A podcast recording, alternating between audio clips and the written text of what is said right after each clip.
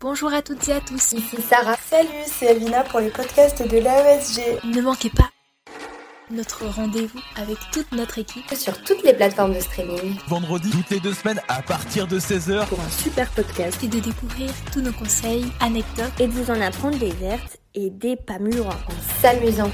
Ramène-toi, ça va être charmé. Avec nous, j'espère que t'es prêt à boire des litres de fun. Alors profitez, c'est votre quart d'heure post-goûter.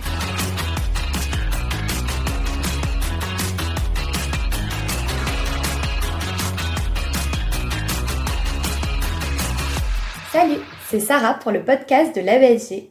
Aujourd'hui, je suis avec Elvina. Bonjour Elvina. Bonjour. Comment tu vas? Ça va super et toi? Nickel. Est-ce que tu pourrais te présenter s'il te plaît? Oui, alors du coup moi c'est Elvina, j'ai 19 ans, je suis en P2 médecine, je viens de finir mon année et je suis aussi VP réseau à l'AESG.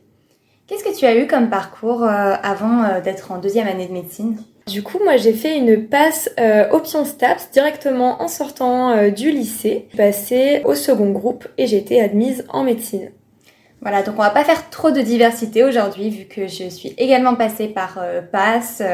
je suis également en deuxième année de médecine, mais on va essayer quand même de vous aborder le plus de sujets possible dans ce podcast avec un sujet super gai, qui est la dépression post-P1. Et oui, puisque maintenant que tous les résultats sont tombés, euh, voilà, que vous ayez réussi ou échoué, on sait que c'est pas une période facile. Et euh, on trouvait ça important euh, de vous faire un petit message par rapport à ça, pour vous accompagner au mieux en cette fin d'année d'après P1. Déjà, tout d'abord, bah, félicitations à vous si vous avez réussi bienvenue dans l'aventure incroyable des études de santé. Vous allez voir, vous allez vivre des expériences incroyables. Est-ce que tu penses qu'on peut vraiment échouer sa P1 Certains passeront en deuxième année de filière de santé et d'autres non. Malgré tout, déjà le message qu'on veut vous faire passer, c'est que euh, bravo à tous, euh, peu importe le résultat. D'avoir fait une P1, c'est pas rien, c'est incroyable et déjà juste pour ça, vous pouvez être super fiers de vous. Euh, beaucoup abandonnent et en vrai la P1, voilà, c'est un milieu un peu impitoyable et auquel on n'est pas forcément préparé quand on sort du lycée. C'est un milieu qui est difficile et déjà juste pour ça, pouvez être très fier de vous.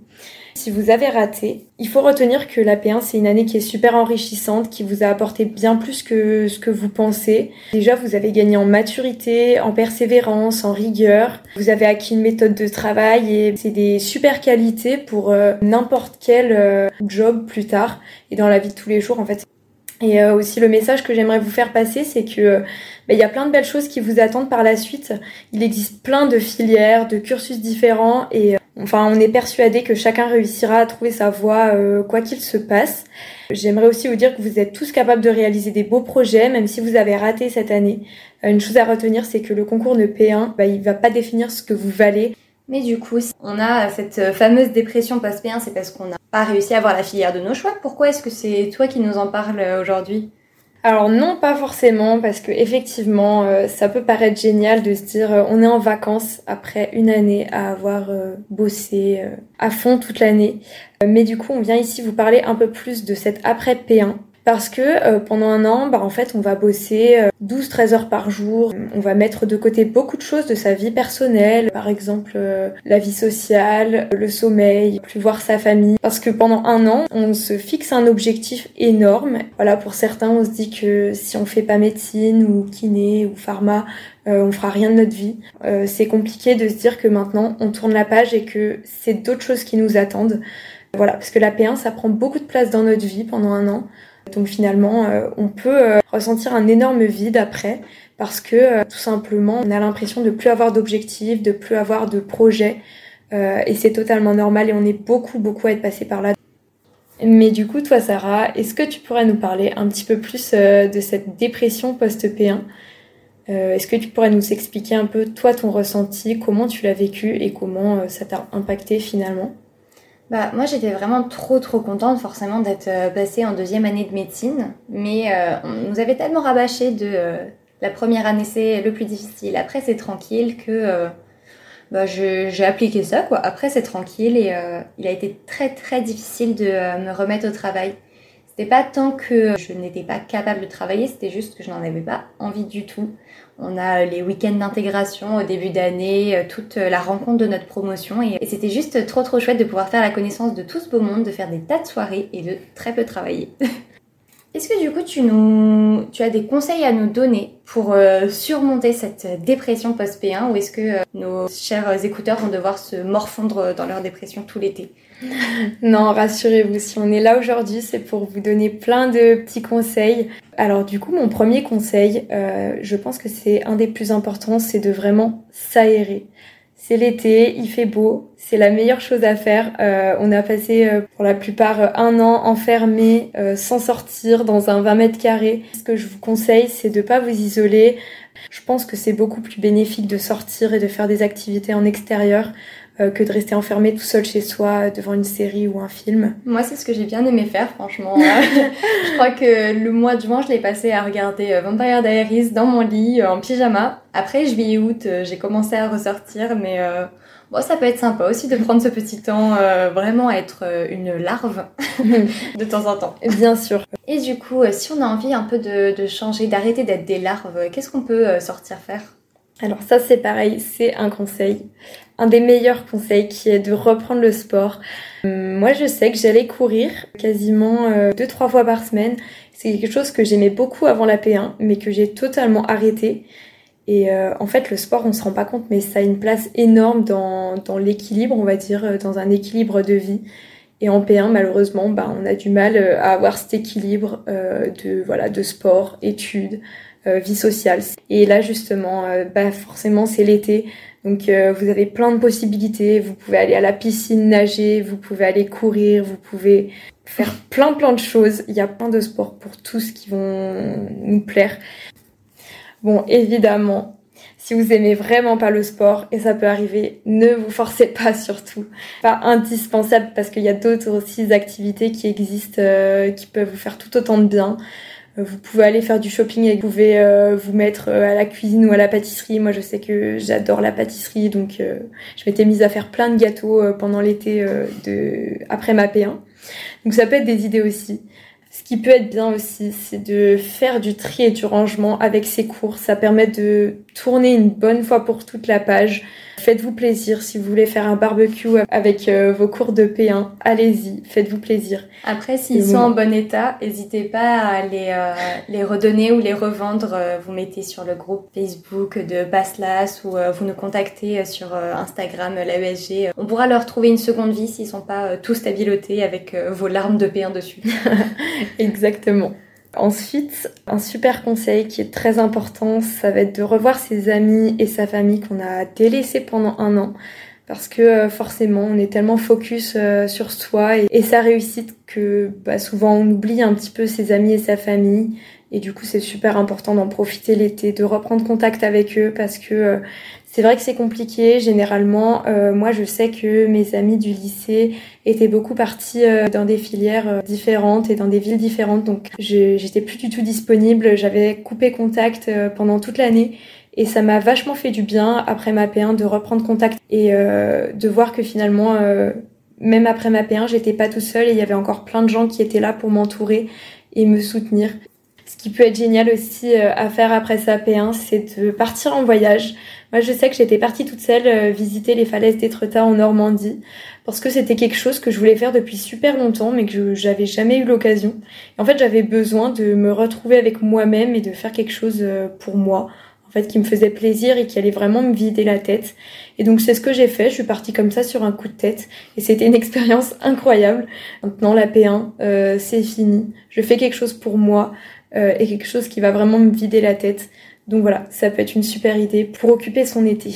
Ouais, moi j'avais fait euh, la version très basique de partir en camping avec mes copains du lycée. C'était d'une pierre deux coups comme ça, les vacances, la plage et revoir des amis que j'avais beaucoup délaissés pendant ma P1. ça c'est trop cool.